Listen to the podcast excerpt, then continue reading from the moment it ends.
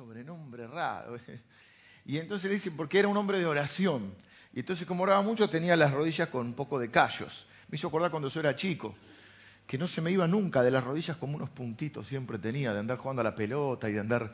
Y mi mamá me decía, pasate el cepillo. Yo me pasaba, no salita el cepillo, pero no salía. Y era que tenía como de, de andar eh, atorranteando por ahí. ¿eh? En las épocas, el gran problema de uno, ¿cuál era? ¿Eh? la pelota y que, ganara tu equipo. El mismo problema que ahora va. Este, así que rodillas de camello le decían a Santiago. Y hoy nos va a hablar un poquito mezclado ahí eh, del tema de la oración. Eh, me encanta que la Biblia, hoy le vamos a leer una de, de las secciones de la Biblia más prácticas que yo conozco. Si la Biblia no nos sirve para vivir, ¿para qué nos sirve entonces? Y la Biblia es una, no es solo un libro para estudiar, es un libro para vivir. ¿Mm? ¿Cómo es que dice Javi Gómez, que por ahí está, está, Javi Gómez? ¿Cómo es Javi? Si la Biblia primero la leemos, después la estudiamos, después la vivimos y después la predicamos. ¿Sí? Algo así. Esa es la idea, decía. Y entonces, eh, ¿de qué te sirve leer un libro sobre nutrición si después no, no la dieta?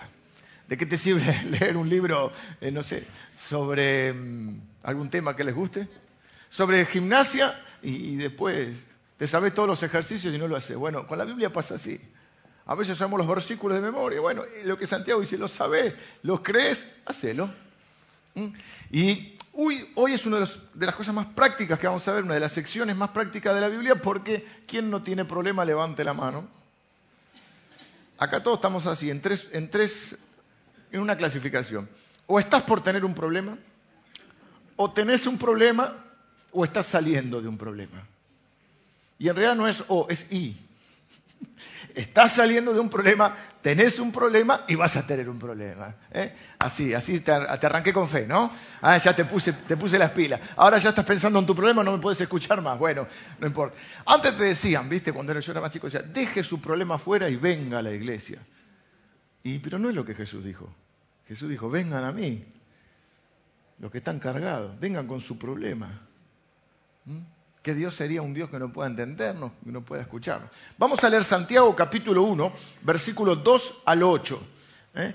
Eh, y nos lo va a contar alguien que dijimos, estuvo con Jesús antes que, que todos los demás. Santiago aprendió de Jesús. Después se volvió pastor y escritor de la Biblia. Y él nos va a enseñar a cómo superar los, no los mejores días de la vida, los peores días de la vida no los, fáciles, sino los difíciles, no los alegres y no los dolorosos. Escuche esto, el Evangelio funciona cuando más lo necesitamos. El Espíritu Santo eh, nos ayuda y obra cuando más lo necesitamos. Y hay días en que necesitamos mucho a Dios, ¿no? Quizá como nunca lo hemos necesitado antes.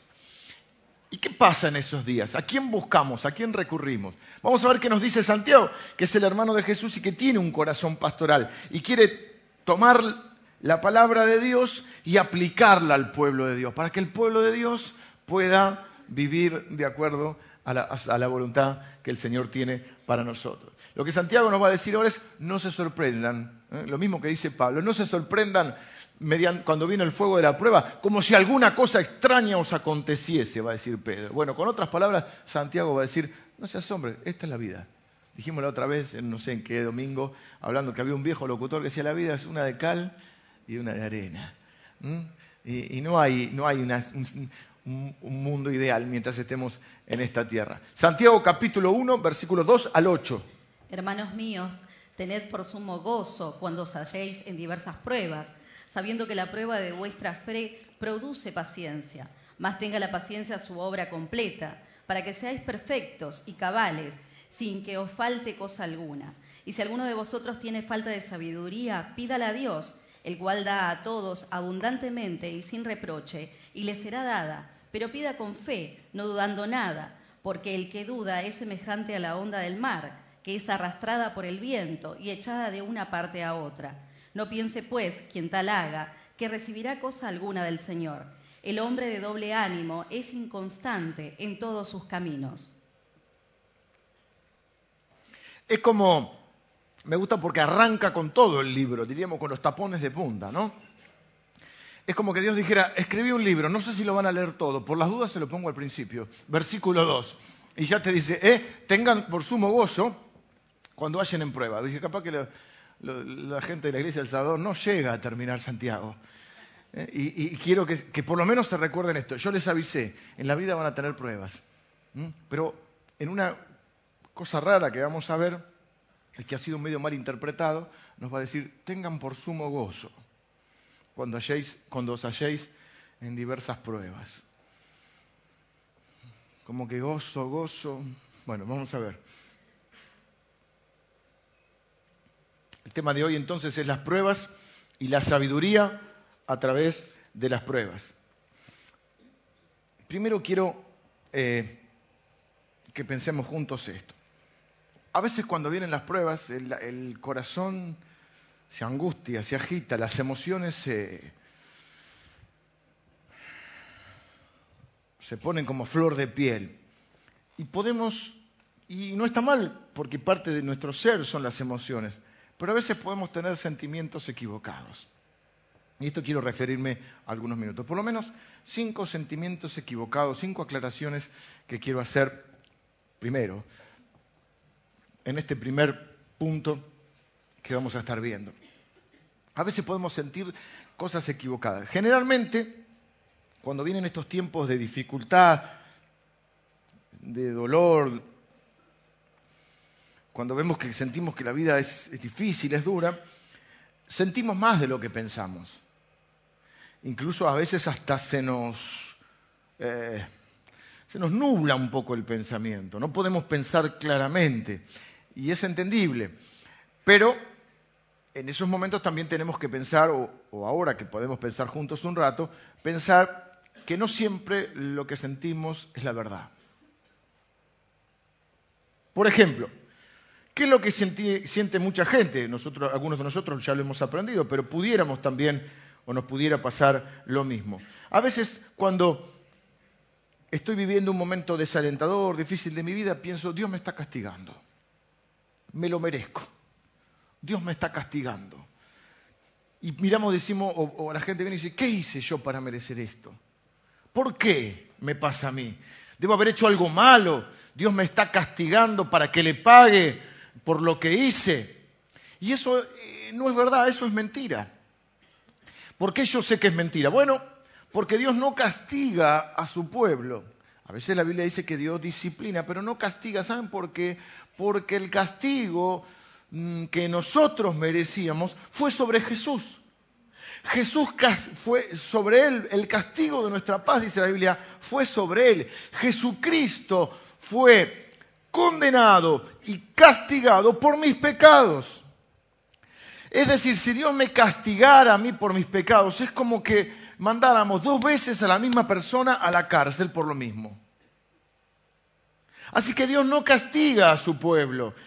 Cosechamos lo que sembramos, es verdad. Tomamos malas decisiones, vivimos con las implicaciones y las complicaciones de lo que hicimos, puede ser. Pero Dios no castiga a su pueblo por el pecado, porque ya castigó a Jesús.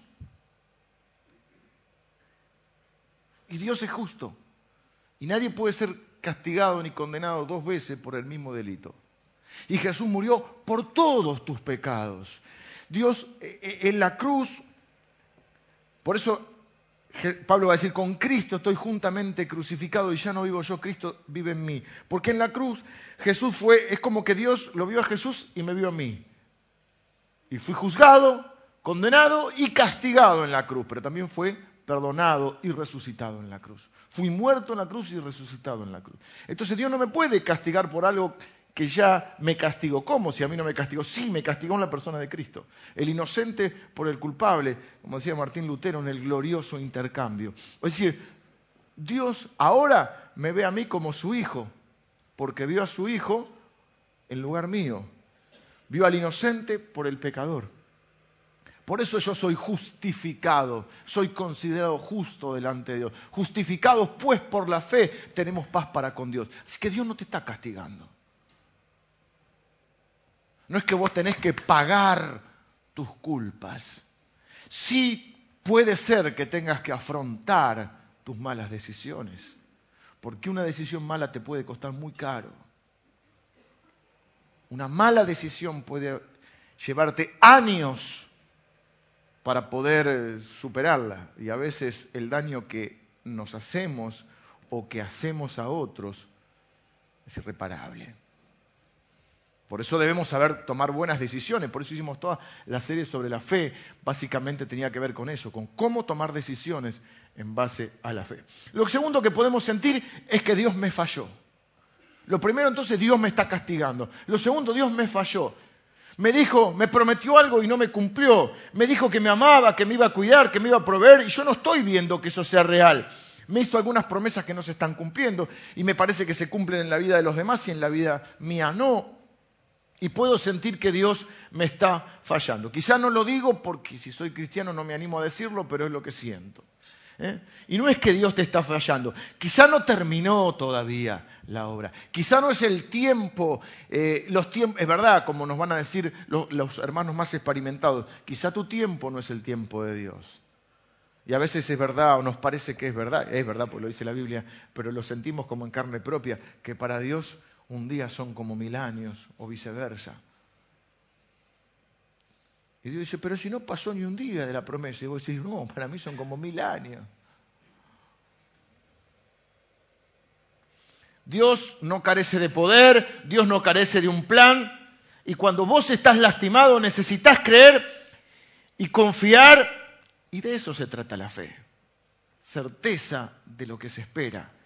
Pero entre el cumplimiento de una promesa y el, recibir la promesa y el cumplimiento hay algo que se llama tiempo.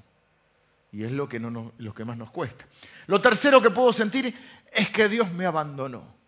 Esta es la típica. El otro día hablábamos, con, les conté el domingo pasado, fui a hacerme ver los ojos, para que vean qué lindos ojos tengo. No, tan serio soy, ¿qué pasa? Denme un poco de ánimo, estoy predicando bien. Fui a hacerme los ojos porque tengo una molestia en, el ojo. Fuimos los dos, los dos tenemos una La molestia que tenemos es que, la molestia básicamente que yo tengo es que, que cumplí 46 años, entonces tengo una, molestia. Y el, médico es un hermano en Cristo, también un, un obrero del Señor, y entonces, bueno, estábamos hablando. Y él me dice, yo en consejería ya tengo los CD. Entonces yo ya sé qué CD pone la gente. Por ejemplo, viene y dice, me di cuenta que nunca la quise. Ah, CD número uno. Nos casamos muy jóvenes, no sabíamos lo que hacemos. Sí, sí, CD número dos. Yo merezco ser feliz, quiero vivir en la, no quiero vivir en la hipocresía, no lo siento. Bueno, CD número tres. Ya, conocemos los CD. Porque el ser humano repite lo que dice. ¿no? Y se cambian las personas, pero... Y uno de los CD es este. Dios me abandonó. O en otras palabras, Dios se olvidó de mí. Ore usted, pastor, que a usted sí lo escucha. A mí Dios no me escucha. Y es más fácil creer que Dios está cerca cuando la cosa va bien. Y sí, es más fácil, los sentimientos se acompañan. Cuesta creerlo cuando, cuando las cosas son difíciles. Y necesitamos ahí tomar las promesas de Dios.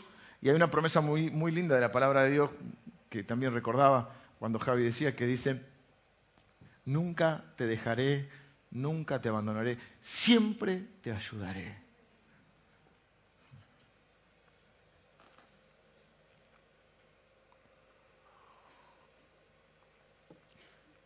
Dios no te abandonó. No estás huérfano. Tenés un papá. Dios no es como tu papá que quizá te haya abandonado. Dios es un papá presente y no lo reduzcas a una figura menor que la de un padre perfecto. ¿Mm? No estás huérfano, Él no te abandona. Él no es que dice, bueno, hijo, algunos creen esto, lo que se conoce como teísmo. El teísmo es un Dios ausente, existente pero ausente. Este es el Dios que muchas veces crea. A veces dicen, no, por los Estados Unidos se crearon, se fundaron sobre la fe cristiana, sí, pero muchos de ellos en realidad no eran cristianos, cristianos eran teístas. Los teístas que creen que Dios creó el mundo y vio que esto era un lío y que, la gente hacía cualquier cosa y dijo Dios, bueno, el último que apague la luz. Es como un Dios que se fue. Es un dueño del mundo que, que no va, que el alquiler lo cobre otro. Eso es el teísmo. Es arreglate como puedas, hijo. Yo ya te di la vida, el resto te corresponde a vos. No es esa la creencia nuestra. Nosotros creemos en un Dios presente que dice la Biblia que nos ha prometido que está todos los días con nosotros, que nos ha dejado su Espíritu Santo para que nos guíe a toda verdad, para que nos consuele, para que nos corrija, para que nos convenza de pecado, para que nos, nos muestre el camino, para darnos poder para hacer lo que sería imposible hacer sin Él. Otro pensamiento ya más fuerte, Dios es malo. Eh, a veces cuando estamos abrumados podemos asumir esta postura eh, eh, teológica errónea, ¿no? Que es, si Dios es soberano y las cosas están mal, y todo lo que ocurre es su voluntad, ergo, el mal proviene de Dios. Y no es verdad, porque no podemos nunca, lo vamos a ver quizás después, nunca podemos separar la soberanía de Dios de la bondad de Dios, si no, nuestra fe va a tropezar. Dios es soberano, pero Dios es bueno. Y no todo lo que ocurre es voluntad de Dios. Esto es un tema que lo hemos explicado cuando vimos el libro de Esther, cuando vimos el libro de Ruth, pero voy a volver un poquito sobre esto, un minuto nada más. Que Dios sea soberano no significa que todo lo que ocurra eh, o que todo lo que sucede Dios está de acuerdo. Usted me va a decir, pero si es soberano quiere decir que la última palabra la tiene Dios y que en última instancia Dios lo permitió. Sí, porque Dios nos ha dado cierta libertad. Pero no significa que todo lo que ocurre es voluntad de Dios. Por ejemplo, el pecado no es voluntad de Dios. Si el pecado fuera voluntad de Dios, yo sería inocente. Dios no podría recriminarme, no podría reprocharme, no podría decirme, eh, ¿qué hiciste? Pecaste contra mí. Quebrantaste mis leyes porque, ah, no, si es tu voluntad. Es como un determinismo falso. Hay cosas que ocurren en este mundo que no son voluntad de Dios. Que Dios las permite porque nos da cierta libertad, pero si no, no habría responsabilidad humana. No todo lo que ocurre, lo va a explicar bien Romanos capítulo 8, el Pablo, no todo lo que ocurre es voluntad de Dios, pero Dios usa todo lo que ocurre para hacer su voluntad. No me pidan que lo repita. Dios no es malo, Dios no hace el mal, Dios no es como enseñan algunas religiones que Dios es bueno y malo. Es el yin y el yang. Vieron que es ese escudito que tiene como una, una onda así donde están negro y blanco, pero lo negro tiene un puntito blanco, ¿lo vieron? Y lo blanco tiene un puntito negro, porque dice, bueno, todo lo bueno tiene algo malo y todo lo malo tiene algo bueno. No, Dios no, Dios es solamente bueno. Dios es totalmente bueno. Y el mal no representa a Dios. ¿eh? Por eso no podemos separar su soberanía de su bondad. Si yo creo que Dios es soberano, pero no es bueno, no puedo confiar en Él porque no estoy seguro que, quiera mi bien, si solo es soberano. Y si solamente es bueno, pero no es soberano, es eso que dicen, bueno, Dios te entiende, está sufriendo con vos, pero no puede hacer nada. Bueno, ¿qué clase de Dios es? Sería un Dios, permítanme que lo diga, no, no nuestro Dios, pero un Dios así, un Dios que no puede hacer nada, es un Dios de cuarta. El mismo Dios se burla de los dioses falsos diciendo, ustedes se construyeron eh, eh, imágenes a las cuales adoran. Llamaron al herrero, llamaron al carpintero y ahora tienen esas imágenes delante de las cuales se postran. Dice, háblenles a ver si les pueden oír. Pregúntenles a ver si les pueden responder. Pídanles a ver si los pueden salvar. Ustedes no me dice, tienen un Dios que lo tienen que andar llevando, porque ni caminar puede. Y dice Dios, ustedes no me van a llevar a mí, yo los voy a llevar a ustedes hasta que peinen canas. Y como yo estoy peinando canas, no las peino, pero las tengo, creo que Dios me lleva.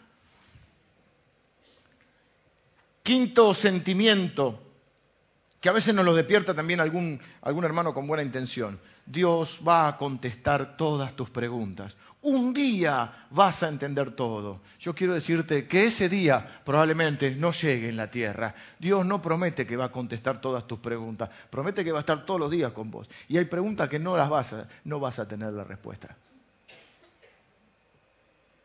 Por ahí, cuando estés en el cielo, yo cuando esté en el cielo le voy a preguntar al Señor y hay que ver si te acordás, si te da la cara para pedirle explicaciones. Y si en el medio de la, la adoración ahí que Dios esté, vos decís, perdón, tengo una pregunta.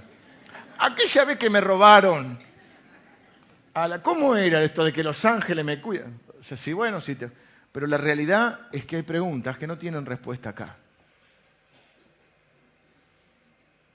Sacate el peso de querer entender todo, porque no sos Dios. Y sacate el peso de como cristiano de tener que andar defendiendo a Dios delante de la gente. Y queriendo vos darle una respuesta al otro que dice, ¿por qué me pasó esto? Y vos decís, no, porque bueno, entonces muere un chiquito y vos vale, si no, porque Dios quería una flor en el jardín. ¿Quién te.? Callate la boca. No diga pavada, te lo pido por favor. Están enterrando a su hijo. Boca cerrada y un gran abrazo. Llorar con los que lloran, reír con los que ríen. ¿Quién te metió a ser el defensor de Dios? Dios no necesita defensores, necesita testigos. Y hay cosas que no tienen explicación. Sí, podemos meternos en la... Tiene una, una, raíz de explicación, en que la raíz de todo sufrimiento es el pecado, y el pecado es porque el hombre se apartó de Dios. Bueno, pero no es momento. Ahora, ¿por qué me está pasando esto? Y hay cosas que no tienen explicación. ¿Eh? ¿Por qué? ¿Dónde? ¿Hasta cuándo? ¿Cómo? No lo entiendo. Dios dice, vivan por fe, no por vista. Búsquenme a mí, no las respuestas. No voy a contestar todas tus preguntas. Muchas de tus preguntas están contestadas en la Biblia y otras no las vamos a saber y tendremos que esperar a ver a Jesús cara a cara y si nos acordamos.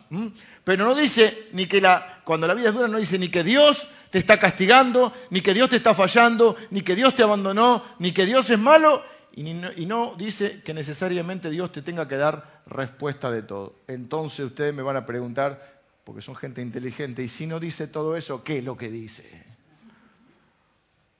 ¿Mm? Bueno, qué bueno que me lo preguntaste, porque te voy a decir qué es lo que dice.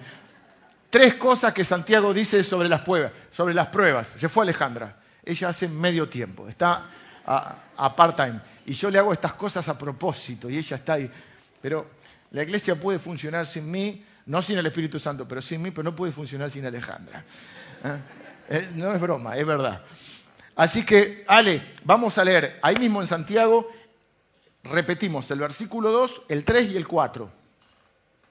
Hermanos míos, tened por sumo gozo cuando os halléis en diversas pruebas, sabiendo que la prueba de vuestra fe produce paciencia. ¿El 4 también, pastor? El 4 también. Mas tenga la paciencia su obra completa, para que seáis perfectos y cabales, sin que os falte cosa alguna. Dos veces dice la palabra paciencia. Es la misma palabra, para los que nos siguieron en la serie anterior, que la conclusión de la serie sobre la fe, que era Hebreos 11, pero la conclusión fue Hebreos 12. Y va a decir, por tanto nosotros también, teniendo en derredor nuestro tan grave nube de testigos, despojémonos de todo, de todo peso y del pecado que nos asedia y corramos con paciencia. Es la misma palabra, upomone. Te suena pomo, pero bueno, es upomone. Corramos con fortaleza, con perseverancia, con constancia, con firmeza. Todo eso día la, palabra upomone, Es la misma palabra acá. Y dos veces la va a usar. ¿Mm? Tres cosas que dice Santiago sobre las pruebas. Primero, dice, cuando vengan las pruebas. Tened por sumo gozo cuando os halléis no dice si vienen las pruebas. Sería lindo que estuviera en condicional. Miren, probablemente no ocurra, pero por las dudas les aviso, si viene alguna prueba, no dice eso. Dice cuando vengan, cuando os halléis en diversas pruebas. Así que quiero hoy levantarte el ánimo, pum para arriba, y no te voy a decir, mira, por ahí tenés alguna pruebita en la vida, no, te voy a decir, vas a tener prueba. La prueba viene. Es como cuando, los maestros, los profesores dicen, ¿eh? viene la trimestral. Y vos ya sabés que la trimestral viene. Yo tenía un amigo en la universidad que era más estudioso que yo. Y entonces él me llamaba en esos momentos que uno estaba feliz y tranquilo y sin pruebas, y la vida te sonreía y no muchas preocupaciones. y sonaba el teléfono, antes los teléfonos eran fijos, no sé si se acuerdan, los más viejitos, no era inalámbrico, era ese negrito con el cable, y vos ibas a atenderlo y, decía, me decía, a mí me decían negro, no sé por qué, nunca entendí. Negro, estamos atrasados. ¿Cómo atrasados? ¿De qué me estás hablando? Si estamos perfectos con el horario. No, empecé a estudiar la materia y ya estamos atrasados. Yo decía, ¿cómo estamos atrasados? Ya empezaste. Y ahí me agarraba un, como un shock, como un entrar en...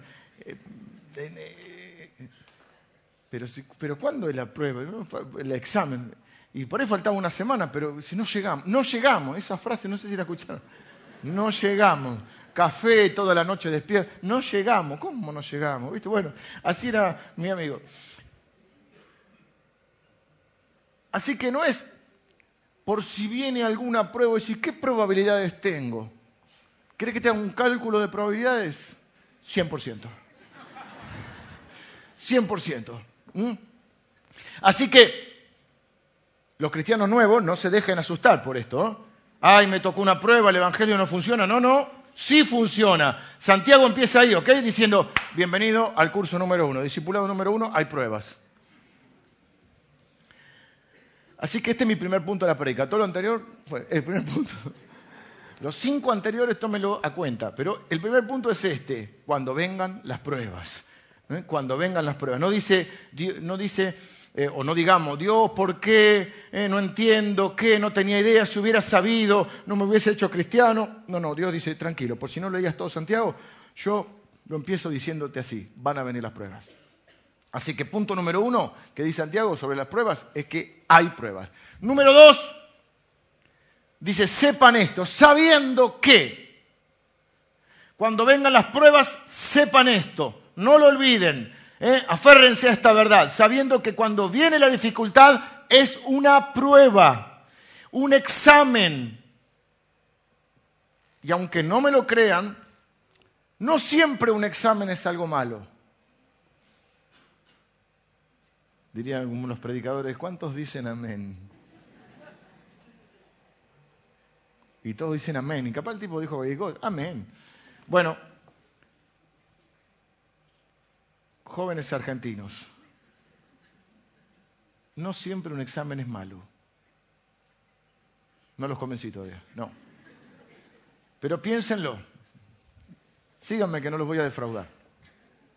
Un examen es malo, siempre. ¿Estamos de acuerdo? Che, ¿sí o no? Si no, bueno, es malo. Siempre es malo. Cuando vos ya te dice, hay prueba, es malo. Ok. ¿Cuándo es bueno un examen? Hay una sola, un solo momento. Es solo un momento. Es una mirada. ¿Cuál es la mirada cuando te dice? Aprobado. Y en la vida te sonríe nuevamente. En la facultad, no sé cómo será ahora, nosotros íbamos medio derrotados, medio tensos, a un listado que había. Y vos tenías que buscarte. ¿Mm? Y como decía un amigo mío, cuatro es nota, lo demás es lujo. No, además es lujo. Pero cuando. Entonces, yo tengo. Pasaron muchos años, pero tengo bien presente eso de, ir hacia un examen y es como cordero yendo al matadero, diría Jesús. Y vos vas en el. Yo iba en el Sarmiento porque estudiaba en el centro. Vos, yo quiero ser ese jardinero que está en la plaza ahora tranquilito, cortando el pasto. ¿Qué me metí a estudiar esto? Yo, la bordeadora y qué. ¿Cómo lo envidio a ese hombre? Hoy son las 3 de la tarde, te tocaba la, la noche por ahí. 3 de la tarde, está el solcito, el otoño con las hojas rojas que caen. te pones poeta. Al fin y al cabo, ¿para qué? Bueno, no está mal. Si, me va mal, me dedico a jardinero. Bueno, basta seis. ¿Envidias a todo el mundo? No querés ser vos mismo, pero cuando vos viste el aprobado ahí, salís de ahí y decís, no quiero ser otro, quiero ser yo. Y cuando volvés decís, pobre jardinero. Bueno, el único momento en que un examen es bueno es cuando lo probamos. Y la vida está llena de pruebas. Después de la universidad, cuando terminé y cuando pensé que mi vida ya iba a ser color de rosa, me metí al seminario. Pero no, el seminario estuvo bueno. Pero también hay algunos exámenes en el seminario. A mí me gustaban mucho los profesores americanos que hacían el multiple choice. Porque uno cree que el multiple choice es más fácil. ¿eh? A veces sí, a veces el verdadero falso ya te complica por el, porque a veces son medias tramposas. Pero, viste, eh, no tenés que andar estudiando. Más o menos tener una idea falso, verdadero. ¿eh? Y si hay cinco, no en el seminario, pero en la universidad pasaba, era, salía el que daba antes y decía, verdadero, verdadero, falso, falso. Vos, sabías que era verdadero, verdadero, falso, falso. ¿Qué decían? ¿O no? ¿Nunca lo hicieron? ¿Eh? ¿Verdadero, verdadero, falso, falso? Hay que acordarse, verdadero, verdadero, falso, falso, verdadero, verdadero. Eh, y en el seminario hay un profesor, que es un teólogo, y la prueba, profesor, la viste que siempre hay que... dos, dos clamores hay frente a una prueba. El primer clamor es, en grupo. ¿No? Queremos la prueba en grupo, porque suponemos que el otro sabe más que nosotros y el otro está peor. Y siempre, en grupo, profesor, en grupo. Ese es un clamor popular. El segundo clamor es que lo pase para la otra semana. Salvo alguno que dice, no, me quiero sacar todo encima. No, la semana que viene. Porque, no, porque no lo dijo, porque fallece. Ahí empezamos a argumentar, ¿no? Y, eh, ¿por qué le digo, espere, espere que me tengo que acordar? Queremos que lo posponga. Y el profesor este decía, pero la prueba, porque la prueba... Y este decía, muchachos, la prueba es la vida. Se ponía filósofo, era medio filósofo.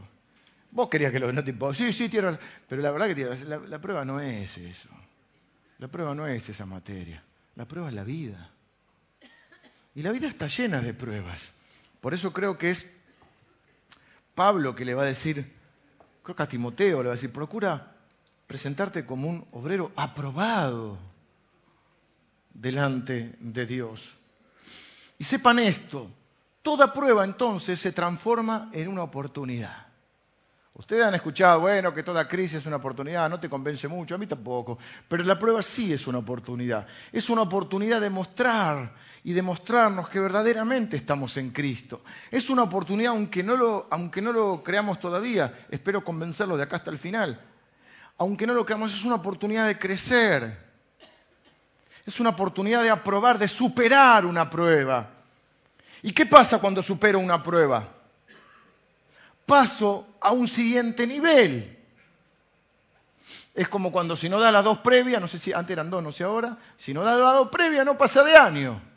Pero cuando aprobás la materia, pasás de año, pasás a un nuevo nivel, estás preparado para otra cosa más. Es una oportunidad de ver quién te estás volviendo en Cristo. Es una oportunidad de, de madurar y a primera vista un problema parece un ataque. Es lo primero que los cristianos pensamos. Dios, el diablo me está atacando. Y puede ser, ¿eh? Puede serlo. No digo que no. Pero aún así, si hay una prueba, esa prueba es una oportunidad para crecer, para ver si estoy en Cristo, para ver cómo me voy pareciendo un poco más a Él, para madurar, para superarla. Porque ¿qué pasa cuando uno supera esas pruebas? Y se vuelve más misericordioso, más paciente, más fuerte, más sólido. Aquellos que ya terminamos algunos niveles de educación, por ejemplo, primaria, secundaria, universidad. Ahora vos mirás para atrás. Si bien decís, bueno, sí, la verdad que eh, fueron tiempos, pero yo pongo este ejemplo. A ver, Melody, ¿en qué año estás? Sexto año, ok. Alguien que esté en segundo año. Mi hija, pero no sé dónde está. Allá, segundo año de, la, secundaria le dicen todavía, sí, EPB, HT, segundo año, no importa. Usted dice 14 por ahí, ¿sí? 14 segundos. O, alguien más chico todavía, o alguien que esté en la primaria. Suponte que alguien que está en séptimo grado, ya se fueron los chiquitos. Te va a contar, no, porque en la escuela me están tomando el dictado, no sé qué, vos le decís, por ahí no se lo decís porque sos una chica inteligente, pero pensás, Qué pobre, mira por lo que se hace problema. Una pavada, ¿no? Este, y, está el otro en, en, sexto año Melody y hay uno en primer año, empieza la secundaria y, está nervioso y qué sé yo. Yo fui a una escuela que había 14 primer años, de 50 alumnos cada uno. Acá el Nacional de Morón, antes llamado Dorrego, no sé si sigue llamando Dorrego. Y, el primera, y es un, colegio, la estructura es muy linda como escuela, un poquito cascoteada, pero...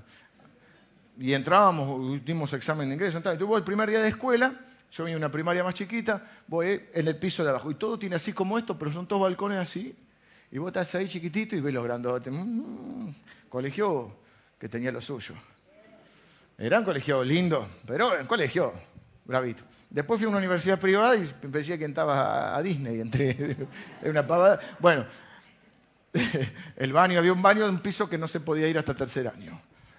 Hasta, que eh, llegabas a la mayoría de edad no podías entrar a ese baño. Bueno, cuando vos estás en primer año, y vos, que estás terminando Melody, por ejemplo, ves a un pibe que dice, no te hagas problema, la secundaria es lo más lindo que vas a vivir, es una etapa bárbara. Y el de primer año dice, sí, sí, que no te entiende. Ahora después, supongamos que Melody crece, se casa, bueno, no, pobre Melody, la tengo confianza y la quiero. Melody tiene hoy un problema acorde a su edad y ella está angustiada está preocupada. No sé, ya me olvidé los problemas que puede tener a su edad. No, no, porque fui pastor de jóvenes muchos años. Sé, pero no lo vamos a poner ahora. Pero supongamos que ella tiene algunos problemas conforme a su edad. Y viene alguien de 30, por ejemplo, Eli. Y Eli, Eli no hay que decirle a una mujer, Eli es más joven, pero vamos a suponer que tuviera 30 Eli. Y entonces Eli dice, le aconseja, por eso hacemos eso en la iglesia. Cada generación lidera una generación. Generación son 40 años, pero para nosotros, para trabajar, la tomamos como 10 años. Entonces, ¿quién puede entender a alguien entre 16 y 20 años? ¿Alguien? Yo creo que 10 años más es como que te da un parámetro, ¿no? una distancia. Y eso está buenísimo acá, porque entonces los chicos de 12, 14 años tienen líderes de 20, tienen pastores jóvenes, está Javi al frente del ministerio con Eli, está Seba con, eh, con, todos los que son HM, eh, bueno, pero a su vez hay un montón de 27 líderes ahí en HM, que son un montón de chicos que hacen, ayer hicieron el discipulado, había muchos grupos en el Jumbo y estaban ahí las chicas. Yo decía, le decía a Lili, qué loco, ¿no? Que pibas de 20, y pico años cortitos, 22, 23, no sé cuánto tienen estén dedicando su tiempo para las otras chicas de 14, 15. Bueno, me parece fantástico. Porque ellos lo pueden entender. Por ahí uno ya se fue tan grande que pierde, se desconecta, pero ellos están ahí. ¿Y qué es lo que le puedo decir? No te preocupes, no es el fin del mundo. Esto que te pasa lo vas a superar. Esto lo puedes ir por aquel lado, esto por el otro. Por eso a mí siempre me gustó tener amigos más grandes, gente más grande cercana. Gente que haya recorrido el camino que yo estoy recorriendo. Un pastor más experimentado. Cuando era adolescente tenía amigos, algunos amigos más grandes. Tenía amigos de mi edad, lógicamente, pero tenía amigos más grandes. Mi hermano tiene el privilegio de tenerme a mí, que tengo 12 años más que él. Pero es cierto que está bueno tener, a buscar incluso en la iglesia cierta relación, y esta iglesia lo permite. No creo tanto eso de el mentor, el mentor, bueno, porque no es uno que sabe de todo. Por ahí te estás por pero hay, uno que sabe, hay uno que es bueno para, la finanza, y otro que es bueno para las relaciones, y otro que es bueno para tomar decisiones, y uno puede ir aprendiendo. ¿Y qué voy con esto? Que decía, lo que hoy me parece un problema insuperable, quizá otro ya lo superó. Y cuando vos lo superaste, estás preparado para enfrentar otras cosas. Y eso hace las pruebas. Por eso las pruebas nos hacen crecer. Tercero, hay varias clases de pruebas. Cuando os halléis en diversas pruebas. Hay diversas pruebas. Y no comparemos la prueba mía con la prueba tuya. Porque también somos probados a veces en las áreas de nuestra mayor debilidad. Como les dije, yo insisto con esto. Esta es una iglesia bendita, donde todos queremos, o la mayoría queremos eh, ayudarnos unos a otros y mire lo que le digo, si yo quiero tener un matrimonio lindo, voy a buscar a alguien que me parece que tiene un matrimonio estupendo y me voy a tomar un café y por ahí eh, lo voy a escuchar. Y no debemos ser ni orgullosos ni arrogantes y hay uno que es soltero y dice, no, pues yo no estoy de acuerdo porque el matrimonio, ¿vos qué sabes del matrimonio? Si sos soltero. Y si yo tengo hijos que están entrando en la adolescencia, y bueno, miro a aquella familia que tienen hijos que ya pasaron la adolescencia y que, bueno, le salieron más o menos bien, porque si no, mira, está bien, se puede aprender de los errores, pero también está bueno decir, ok. Y si veo a alguien que le va bien en la economía y a mí me va mal en la economía, y le digo, che, ayer hicimos eso, una jornada de emprendedores, donde tres... Eh, familias de la iglesia compartieron su experiencia como emprendedores. Empezaron con muy poquito, algunos con nada, y luego, eh, por, la gloria por la gracia de Dios y por su esfuerzo y etcétera, este, les fue muy bien y lo compartieron. Y fue hermoso y fantástico. Hay varias clases de pruebas, económicas, emocionales, físicas, espirituales, mentales, relacionales, vocacionales, diversas pruebas y las pruebas pueden surgir de cualquier aspecto de tu vida. Y no solo, no siempre vienen de una sola. No es que, oh, tengo una prueba económica, pero la familia está todo bien. Por ahí sí, por ahí te vienen un par juntas. Y a veces superamos una prueba en un área de nuestra vida y decimos, menos mal, se terminó, ahora sí. Tenía mal las finanzas, el trabajo, ah, ya lo arreglé, ahora sí y de golpe te estalla un problema con tu hijo y decís, pero che, es una lucha. ¿eh? Así que no es bueno compararse con otros, porque tenemos sabiduría y experiencia en diferentes áreas. Algunos, digo, para las matemáticas son fantásticos, otros, si es más de 10, ya sacamos, sacamos el zapato para contar. Nos dice que van a venir las pruebas y que son diversas. Y dice que si las aprovechamos, puede producir dos cosas. Leamos versículos del 4 al 8. Mas tenga la paciencia su obra completa, para que seáis perfectos y cabales, sin que os falte cosa alguna. Y si alguno de vosotros tiene falta de sabiduría, pídala a Dios, el cual da a todos abundantemente y sin reproche, y le será dada. Pero pida con fe, no dudando nada, porque el que duda es semejante a la onda del mar que es arrastrada por el viento y echada de una parte a otra. No piense, pues, quien tal haga, que recibirá cosa alguna del Señor. El hombre de doble ánimo es inconstante en todos sus caminos. Paciencia, constancia, perseverancia, fortaleza, todo eso es lo que está diciendo cuando usa la palabra ahí paciencia, firmeza, solidez. El otro dijimos, el otro hablamos de las columnas, de que Santiago empezó no creyendo en su hermano, dudando de él, luego empezó a creer, luego se transformó en un seguidor de él, luego se transformó en un pastor, en un escritor de la Biblia y terminó siendo una columna de la iglesia. Soportamos las pruebas, capeamos las tormentas, no nos damos por vencidos, no nos rendimos, nos volvemos sólidos, ¿sí? Y dice, si toman como la prueba, como un examen, como una oportunidad, producirá paciencia, producirá, esta constancia. Y esta constancia resultará en qué cosa, dice. En madurez, dice, eh, sabiendo que la fe produce paciencia. Más tenga la paciencia su obra completa, para que seáis perfectos. Bueno, cuando la Biblia dice perfecto, no está hablando de la ausencia de error. Siempre que la Biblia, usted escuche, si habla de Dios, Dios es perfecto. Cuando habla de que nosotros seamos perfectos, dice, sed perfectos como vuestro Padre es perfecto. Bueno, nosotros no podemos ser perfectos como ausencia de errores porque somos pecadores. Cuando dice que somos perfectos, eh, muchas veces la traducción es maduros. Para que seáis perfectos, maduros, sin que falte cosa alguna. ¿Saben qué es eso? Íntegro. La palabra íntegra es, o alguien íntegro es alguien que no le falta un pedazo alguien íntegro. Por eso cuando alguien se desintegra es porque le faltan partes. A algo que se desintegra es porque le faltan partes. Pero dice, hasta que todos lleguemos a la medida de la estatura de la plenitud de Cristo, a un varón perfecto. Bueno, ese varón perfecto es un varón maduro. O sea que está diciendo que la paciencia, la constancia, las pruebas ¿eh? son una oportunidad para crecer, porque cuando crecemos, eso va a redundar en que seamos personas maduras.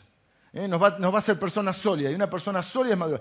¿Qué es una persona inmadura? Una persona, fíjense el contraste que hace entre maduro o sólido o firme y el otro que es inestable, dice. Fíjense que leímos ahí que el otro es inestable. semejante a la ola del mar. ¿Quieren ser como Jesús? Si dicen que no, no puedo predicar más. Pero si algunos quieren ser como Jesús, amén. ¿Quieren tener dificultades? Lamento informarles que es la misma pregunta. La única forma de, parecernos más a Jesús es superando dificultades. Piensen en las dificultades que tuvo que afrontar Jesús. O sea, las dos preguntas van juntas. No puedo decir, quiero ser como Jesús, pero no quiero tener dificultades. Es como si quiero ser musculoso, pero no quiero ir al gimnasio. Quiero tener conocimiento, pero no quiero tener, leer ningún libro.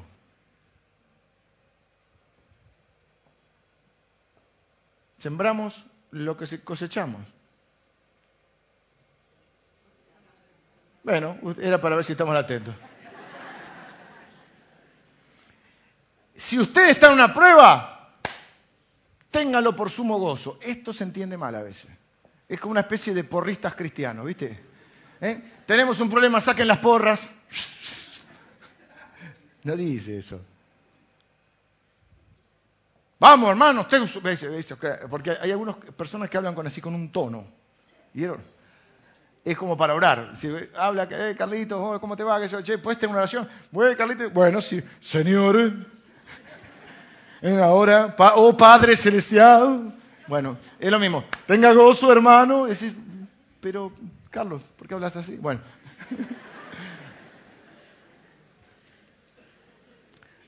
Téngalo por sumo gozo eh, quiero informarte que no me produce sumo gozo cuando tengo problemas. Me produce otras cosas, pero no sumo gozo. ¿Qué se está refiriendo? Hay un. Esto se usa mal, ¿viste? Entonces, muchas veces eh, nos suena como no real. Porque la verdad que no, no, no, no parece muy coherente. Y, cuando alguien me dice, oye, tenga gozo, no, no, sí, sí, pues no tenés gozo. Porque hay una diferencia entre el gozo y la alegría quiero que me sigan acá. No es lo mismo, una cosa es una cosa, otra cosa es otra cosa. No es lo mismo el gozo que la alegría. La alegría, yo estoy a favor de la alegría, ¿eh? eh a veces también confundimos esto, pero bueno, vamos con esto. Yo estoy a favor de la alegría. Ahora, la alegría tiene la particularidad que sí depende de las circunstancias si lo tomamos mal no entendemos, vamos a decir, no, soy un, soy un carnal. No, no, no, e, es así. Si mañana llegas al trabajo y te dicen, pase a la oficina, dice el jefe.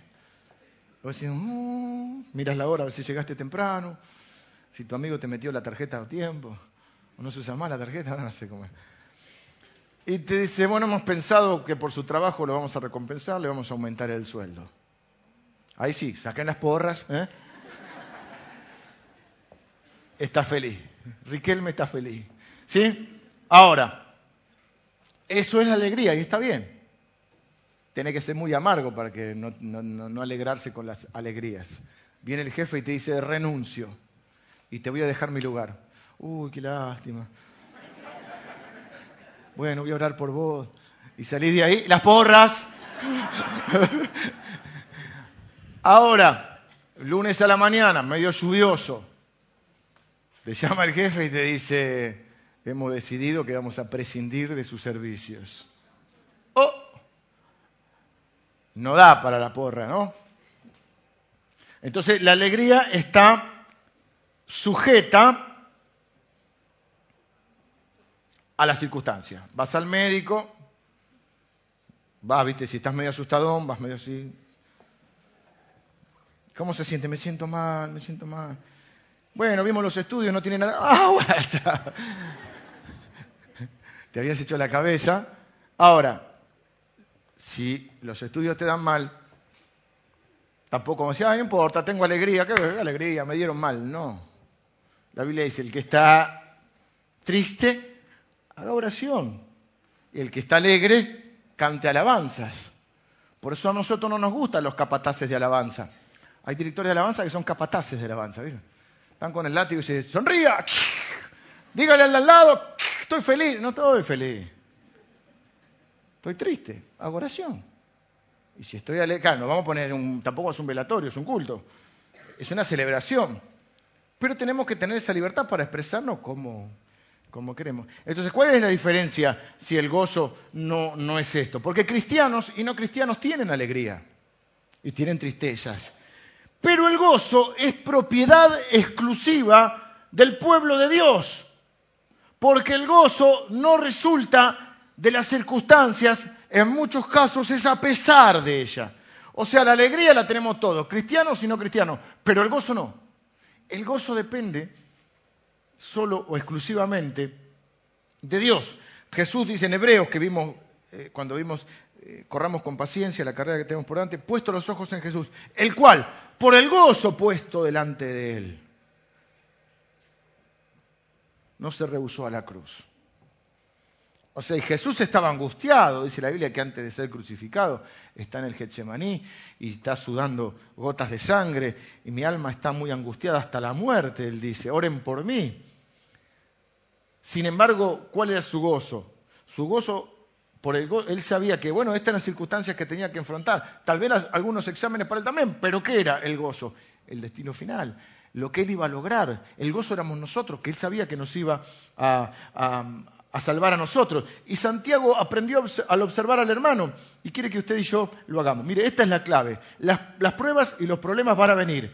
Sepan que son oportunidades para crecer, para ser transformados, para ser sólidos, para volvernos más firmes y más maduros. En eso nos alegramos, no en las circunstancias, sino eh, no en que el Señor ni siquiera va a cambiar las circunstancias, que el Señor nos va a cambiar a nosotros. Y si alguno de ustedes hoy están sufriendo o están en alguna prueba, tengan este gozo. Es eso cuando la Biblia habla de una paz que sobrepasa todo entendimiento. Confíen en el Señor. No van a entender todo. No piensen ni que Él los abandonó, ni que Él es malo, ni que este, Él les está fallando, ni que Él este, eh, está obligado a explicarles todo lo que va a suceder. No, confíen en Él. Eso es vivir por fe que de esto van a salir más fuertes, de esto van a salir más misericordiosos, después de esto se van a parecer más a Jesús, si aprueban, si aprueban. Y entonces usted y yo estamos preguntando cómo aprobar, cómo estar firmes. Bueno, el primer punto, entonces estamos todos de acuerdo, que hay prueba, el segundo punto es este, Dios es bueno, miren qué sencillo, Dios es bueno. Y ahí lo va a decir de esta manera, 5 al 8. Y si alguno de vosotros tiene falta de sabiduría, pídala a Dios, el cual da a todos abundantemente y sin reproche. Perdón, Alejandra, si alguno de vosotros tiene falta de sabiduría, ¿hay alguno aquí que le falte sabiduría?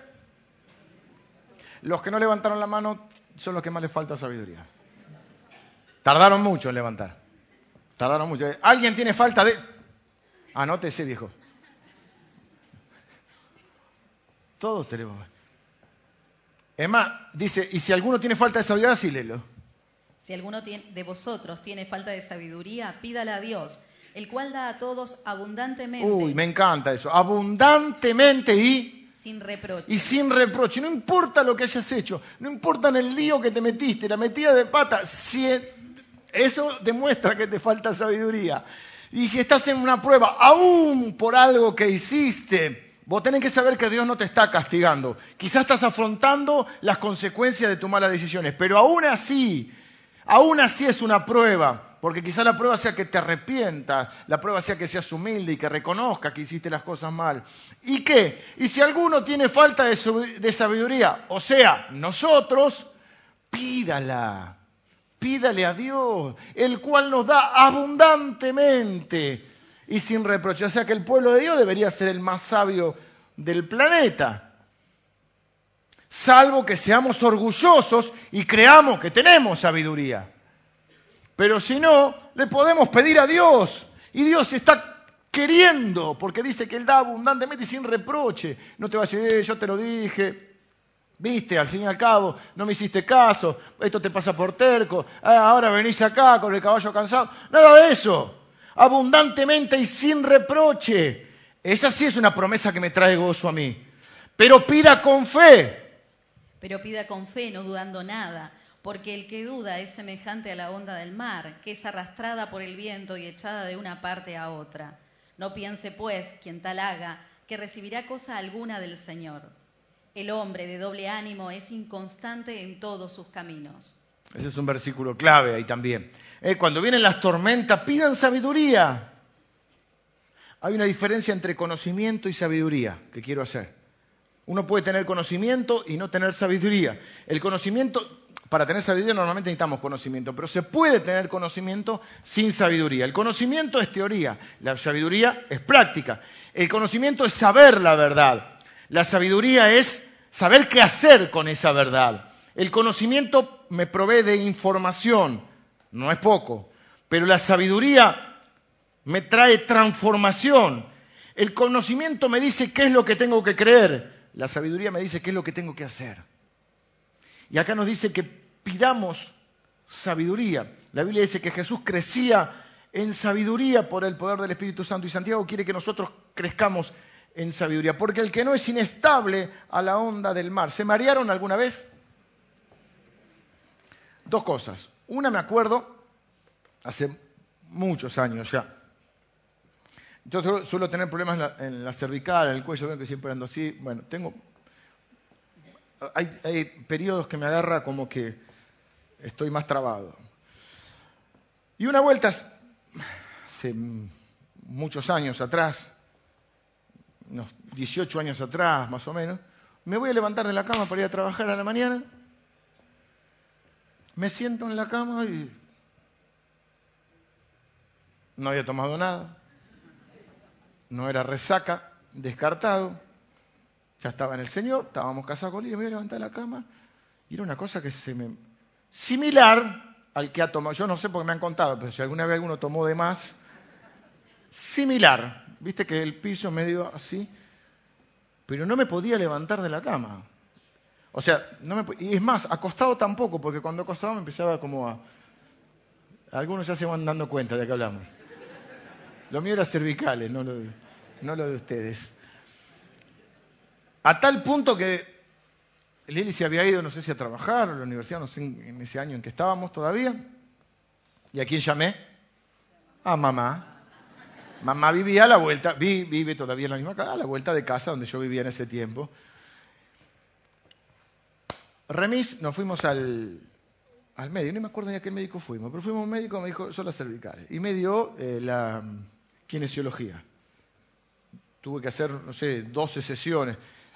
ya a, las pocas sesiones ya me sentía bien. Pero estuve por lo menos, iba una, una pastilla, algo, porque estuve dos días que no me podía. Y es horrible, porque incluso mi acostado, porque acostado te mareas más, es como tener que estar medio, medio levantado, medio sentado ahí, bueno. Hay un síndrome también que se llama el síndrome de crucero o el síndrome de barco. No le pasa a todo el mundo. Quizá usted no se mareó así por las cervicales, pero se tomó un barquito alguna vez. Viste que vas subiendo el barquito y vas caminando así, porque vas como haciendo un ese equilibrio. Ah, el buquebús también fue a Uruguay. Nosotros en el buquebús nos hemos ido varias veces, en una época íbamos más seguido, eh, cuando el dólar ayudaba, íbamos mucho al Uruguay. Nos gustaba ir incluso de vacaciones al Uruguay. Y una vuelta en el Río de la Plata nos agarró un, tormentín. Y te, da. Tengo otro amigo acá de la iglesia, que no está hoy, pescador, que me contó hace un tiempo atrás, estábamos comiendo un asado y me contó que tenía un lanchón, un gomón. Y que lo terminó vendiendo, porque le encanta pescar, pero se subía al gomón y lo mareaba. Y queda feo decirlo, pero se vomitaba. Porque el mareo te lleva, te revuelve el estómago y tal. Hay un síndrome de crucero que le, pasa a algunas personas que si han estado en el barco o, porque su sistema es diferente, que te bajás del barco y seguís igual. Ese cuadro está torcido. ¿Saben qué? Hasta un año podés estar así. No te desalientes. Ve el lado positivo. Viajaste en crucero. ¿Sí? Ahí contrasta firmeza con el hombre inestable en todos sus caminos. ¿Mm? Firmeza lo tomamos porque dice paciencia, constancia, firmeza, fortaleza. Y en cambio el hombre inconstante ¿eh? la inconstancia, es inestable, o el hombre inestable es inconstante en todos sus caminos. Es como la onda del mar. Y hay hermanos que son así, la verdad. ¿Y qué demuestra eso? Falta de madurez. Un día van a ganar las naciones para el Señor. Al otro día Dios es malo, me abandonó. ¿Cómo? ¿Qué te pasó? Pinché una goma. Eh. Pídanle a Dios abundantemente. Lo que pasa eso físicamente te puede pasar espiritualmente. Y andás mareado por la vida. Y dice, pidan sabiduría. ¿Qué va a hacer la sabiduría por nosotros? La sabiduría te va a explicar un, pozo, un poco lo que está pasando. Esto es lo que está pasando, esto es lo que podés hacer. Ahora, quiero darte una cosita práctica antes de terminar. O sea, tengan por sumo gozo. ¿Qué quiere decir? No la alegría determinada por las circunstancias. ¿En qué se va a fundamentar el gozo? Bueno, tengo a Dios. Le puedo pedir a Él. Tengo ayuda. Tienes dos opciones, la autoayuda o la ayuda de Dios. En esto se diferencia el cristianismo de todas las otras disciplinas.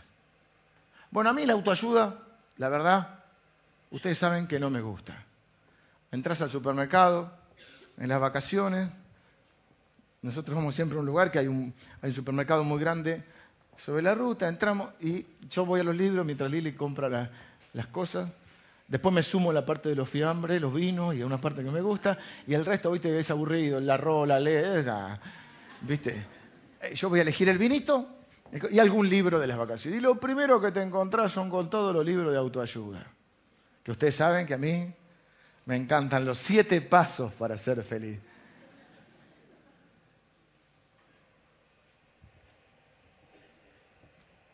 Si fuera tan fácil, ¿no? Siete pasos y sos feliz. ¿Cómo no me lo dijeron antes? La pregunta sería, ¿el que escribió el libro es feliz? bueno, tenés dos opciones, la autoayuda o la ayuda de Dios. Claro, vos tenés que ayudarte, pero ¿sabés qué bueno es contar con la ayuda de Dios? Y si, a alguno le falta sabiduría, alguno le falta, pídale a Dios, pídale sabiduría. ¿Y qué va a hacer Dios? Bueno, Dios te va a ayudar. Lee el versículo que habla de pedirle la sabiduría. No sé cuál sea, no abrí la Biblia. Y si alguno de vosotros tiene falta de sabiduría, pídala a Dios, el cual da a todos abundantemente y sin reproche, y le será dada. Esa frase final me encanta. Si alguno tiene falta de sabiduría, pídale a Dios. Él le da a todos, a todos. O sea, ese todo estás incluido. ¿Vos crees que te falta sabiduría? Haces bien. Haces bien. Yo creo que me falta sabiduría, hago bien. Porque él, pero se la puedo pedir a Dios porque Él da a todos abundantemente y sin reproche. Eh, te dije. No, y después fíjese lo que dice. Y le será dada. Eso tiene que ser eh, la, el ancla de tu oración. Ahí podés anclar ese sumo gozo que no entendés. Si yo le pido sabiduría frente a esta situación, que por, qué, ¿por qué me doy cuenta que necesito sabiduría? Porque no sé qué hacer. No sé cómo reaccionar. No sé qué decidir. Estoy frente a esto y no sé qué hacer. Y entonces vos podés pedirle a Dios, autoayuda, me compro el libro de fulanito que me va a decir qué hacer. O le pido a Dios le digo, Dios, me falta sabiduría. No sé qué hacer. No sé por qué me pasa esto, ni cómo enfrentarlo. Pero vos dijiste en tu palabra que te lo puedo pedir y que vos le das a todos sin reproche y abundantemente y le será dada. Es más, yo estaría ansioso para de tu lado, estaría ansioso, quiero que termine este hombre y ya me tiene cansado que termine este hombre porque le quiero pedir ya sabiduría a Dios. Porque me va a ser dada. En unos minutos más le vamos a pedir sabiduría a Dios y te será dada. A vos, que, te, que estás medio bruto. Como el chavo, chanfle. A vos, el Señor te va a dar sabiduría. En el Antiguo Testamento, hay libros llamados de sabiduría. Job trata sobre el sufrimiento, Proverbios sobre la sabiduría frente a vivir neciamente, Cantares trata sobre el amor, Eclesiastés trata sobre la vida y Santiago es el libro de sabiduría del Nuevo Testamento. que nos dice qué tenemos que hacer cuando viene la tormenta. Y es bien práctico. A veces muchos teólogos miran y dicen, bueno, no es muy sistemático. ¿Sabes por qué no son sistemáticos estos libros? Porque la vida no es muy sistemática. La vida no es un esquema, no es un silogismo. Oh, paso A, paso B. Por eso no sirven esos libros. Paso A, paso B, paso C. No hay paso, es la vida. Y cuando pensaste que arreglaste este lío, este lío de, la finanza, te apareció el lío del matrimonio. Y cuando arreglaste el matrimonio, sí, estábamos bien. Bien. Y te aparece el lío de los pibes, y cuando no los pibes, siempre hay un lío. Y así es la vida. Pídanle a Dios sabiduría. Si no saben qué hacer, pídanle sabiduría. Y la verdad es que no sabemos qué hacer. Y tenemos que ser humildes y no arrogantes. Y si hay algún arrogante entre vosotros o entre nosotros, tiene que orar dos veces. Los humildes tienen que orar una vez, Señor, dame sabiduría. Los arrogantes tienen que orar dos veces. La primera para pedirle perdón al Señor. Perdón, Señor, por, creer que sé lo que tengo que hacer. Y la segunda para decir, decime lo que tengo que hacer. Ya termino, créanme, vengan los músicos. Pero pida con fe, porque algunos, ¿saben qué pasa? Tienen un pie sobre la roca y un pie sobre la arena.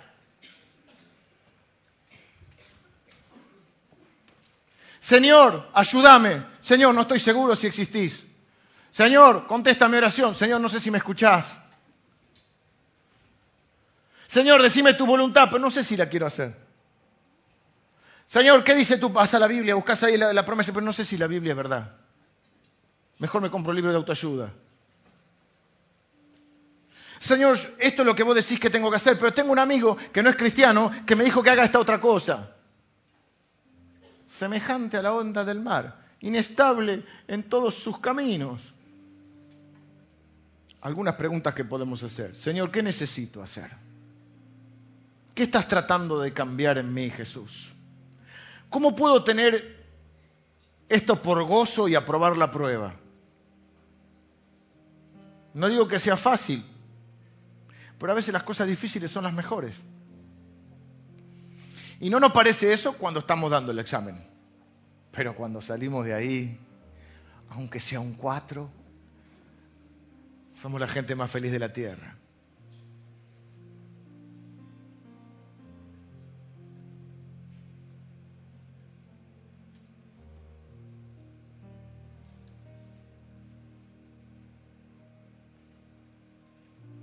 Tengo cinco puntos más. Así que se los leo y no, no se los digo. ¿Dónde encuentran sabiduría? Se los leo nada más. En la Biblia, las escrituras. En la oración. Pídanle a Dios se refiere a la oración. ¿Mm? Decía, la persona que tiene una Biblia que se está desintegrando,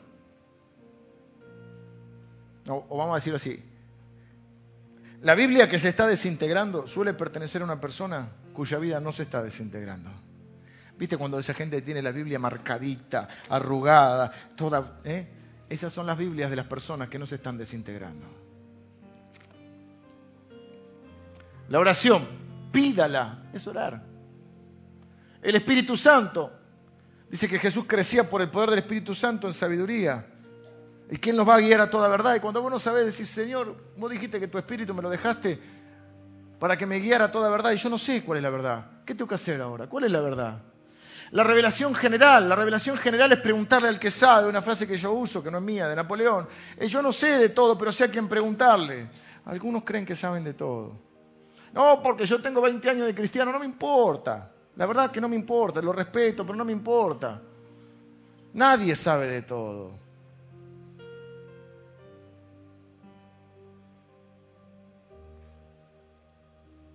Pregúntele al que sabe. Tengo mala salud, busque un médico. Quiere ponerse en forma, busque un entrenador. Quiere, anda mal en la, economía, busque alguien que lo ayude, un administrador. Consulte, pregunte.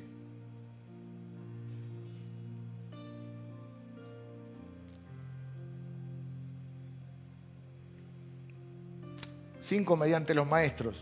Ya le dije lo de los maestros. No quiero volver sobre eso, pero si quieres un buen matrimonio, habla con alguien que tiene un buen matrimonio. Si ve a quien tiene hijos que, van, que lo está criando bien, bueno, aprende de eso. Y sexto, la más difícil, mediante la experiencia.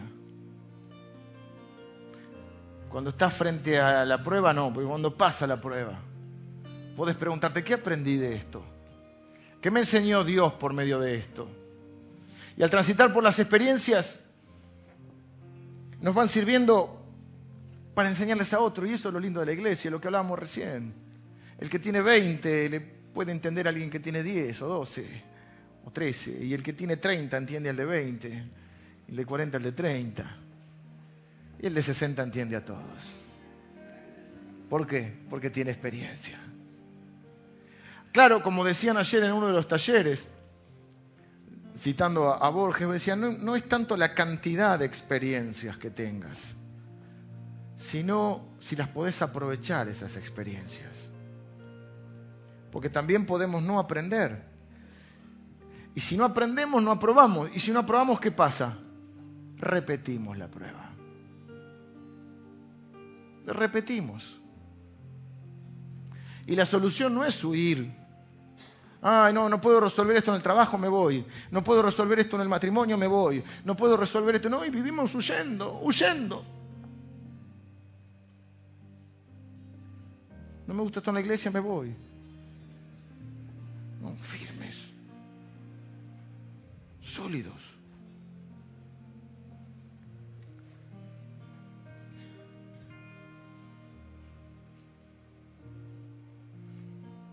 Entonces te juntas con otro, con humildad, que lo ves que está.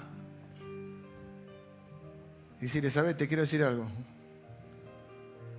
Yo estaba en el barco el mes pasado y me vomité todo por la borda. Qué ejemplo escatológico. Y a mí, ¿sabes qué me sirvió esta palabra? Y ¿sabes qué me sirvió que hice esto? Y por ahí te sirve y entras en la dinámica del reino de Dios. Porque ¿para qué también Dios te da las pruebas? Y porque son más misericordiosos. Porque nadie puede entender más a otro que aquel que vivió lo mismo. A mí me gusta interconectarlos a ustedes. Viene una persona y me dice, no, tengo cáncer. Espera, quiero que hables con, con este otro hermano. Entonces por ahí tengo a, personas que me ayudan, me asisten porque no, para poder hacerlo rápidamente con todo. ¿Sabes? Quiero que hable con tal persona. ¿Por qué? porque la otra persona enfrenta un cáncer. Y te puede ayudar más que yo, porque yo por más que soy el pastor no sé de todo. No, y tengo mi hijo que tiene un problema de adicción. Bueno, vení, tiene que hablar con esta persona. ¿Por qué? Porque él, sabe de esto. Y tengo un problema porque no sé cómo eh, escriturar la casa. Vení, vení, que yo tengo a alguien que te puede. ¿Se entiende? muchas de las cosas que vivís te hacen más misericordioso. La misericordia es ponerse en el lugar del otro. Eso significa la misericordia. Hay gente que lo tiene como un don. Es el don de la misericordia existe como don y es la persona que sin haber vivido lo puede experimentar. Pero solo algunos tienen ese don. El resto de los mortales que tenemos, tenemos las experiencias y podemos entender al que vive lo mismo. O sea, nadie va a entender la lucha de un pastor que yo puedo tener, solo otro pastor. Por eso yo necesito hablar con un pastor más experimentado. Porque muchos de ustedes no me van a. Pueden orar por mí y, yo necesito que oren por mí. El otro día una persona que yo quiero ser una persona que ore por gloria a Dios. Yo necesito muchos de ustedes que se comprometan para orar por mí, por mi familia, por la iglesia. Pero solo me va a poder entender un pastor. Y así en cada aspecto de nuestra vida. Y muchas de las pruebas que Dios te manda, porque son las áreas en las que más vas a ser usado. En las que más vas a ser usado. ¿Quién va a poder ayudar a alguien que está enfrentando una quiebra económica que alguien que se levantó de una quiebra? ¿Quién va a poder enfrentar o ayudar a alguien que está viviendo una crisis matrimonial si alguien que superó una crisis matrimonial? Entonces, las áreas que a vos te parece que hoy son las más de dolor, son las que quizá sean las áreas de tu vida que más gloria traigan a Dios. Entonces no desperdicies la prueba, no desperdicies el dolor, no desperdicies el sufrimiento. Si te llevó tantas lágrimas, que por lo menos valgan la pena. ¿Y cómo valen la pena? Cuando traen gloria a Dios y bendición a otros. Y eso es fantástico. Y aún nuestros fracasos sirven. Porque hay personas que acá han tenido un fracaso matrimonial. Y si capitalizaron esa experiencia, y si el Espíritu Santo obró en sus corazones, ¿qué tienen ellos para transmitir?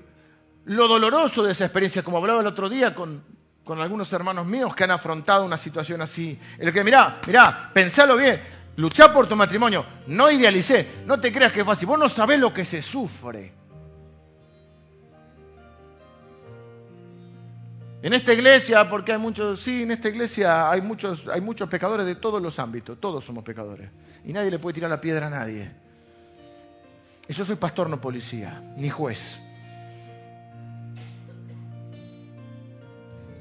No, en esta iglesia no le, en esta iglesia no le decimos a nadie que lo que está mal está bien.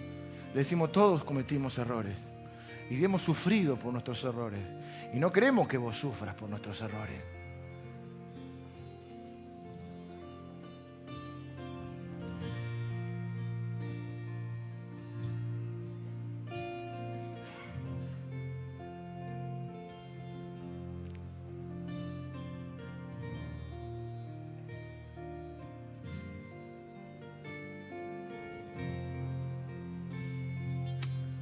Vamos a orar.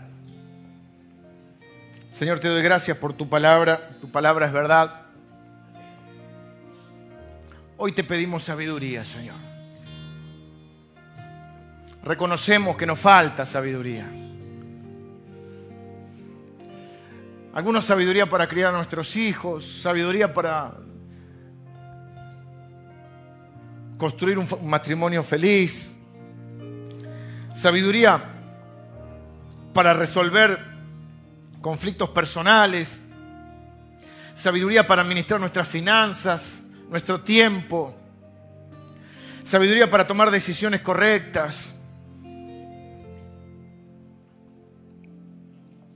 sabiduría para... No negamos nuestras emociones, pero las queremos someter a, a ti, nuestras emociones, Señor. Sabiduría para controlar nuestras emociones nuestras reacciones. Sabiduría para controlar nuestra lengua, que tantas veces nos mete en problemas.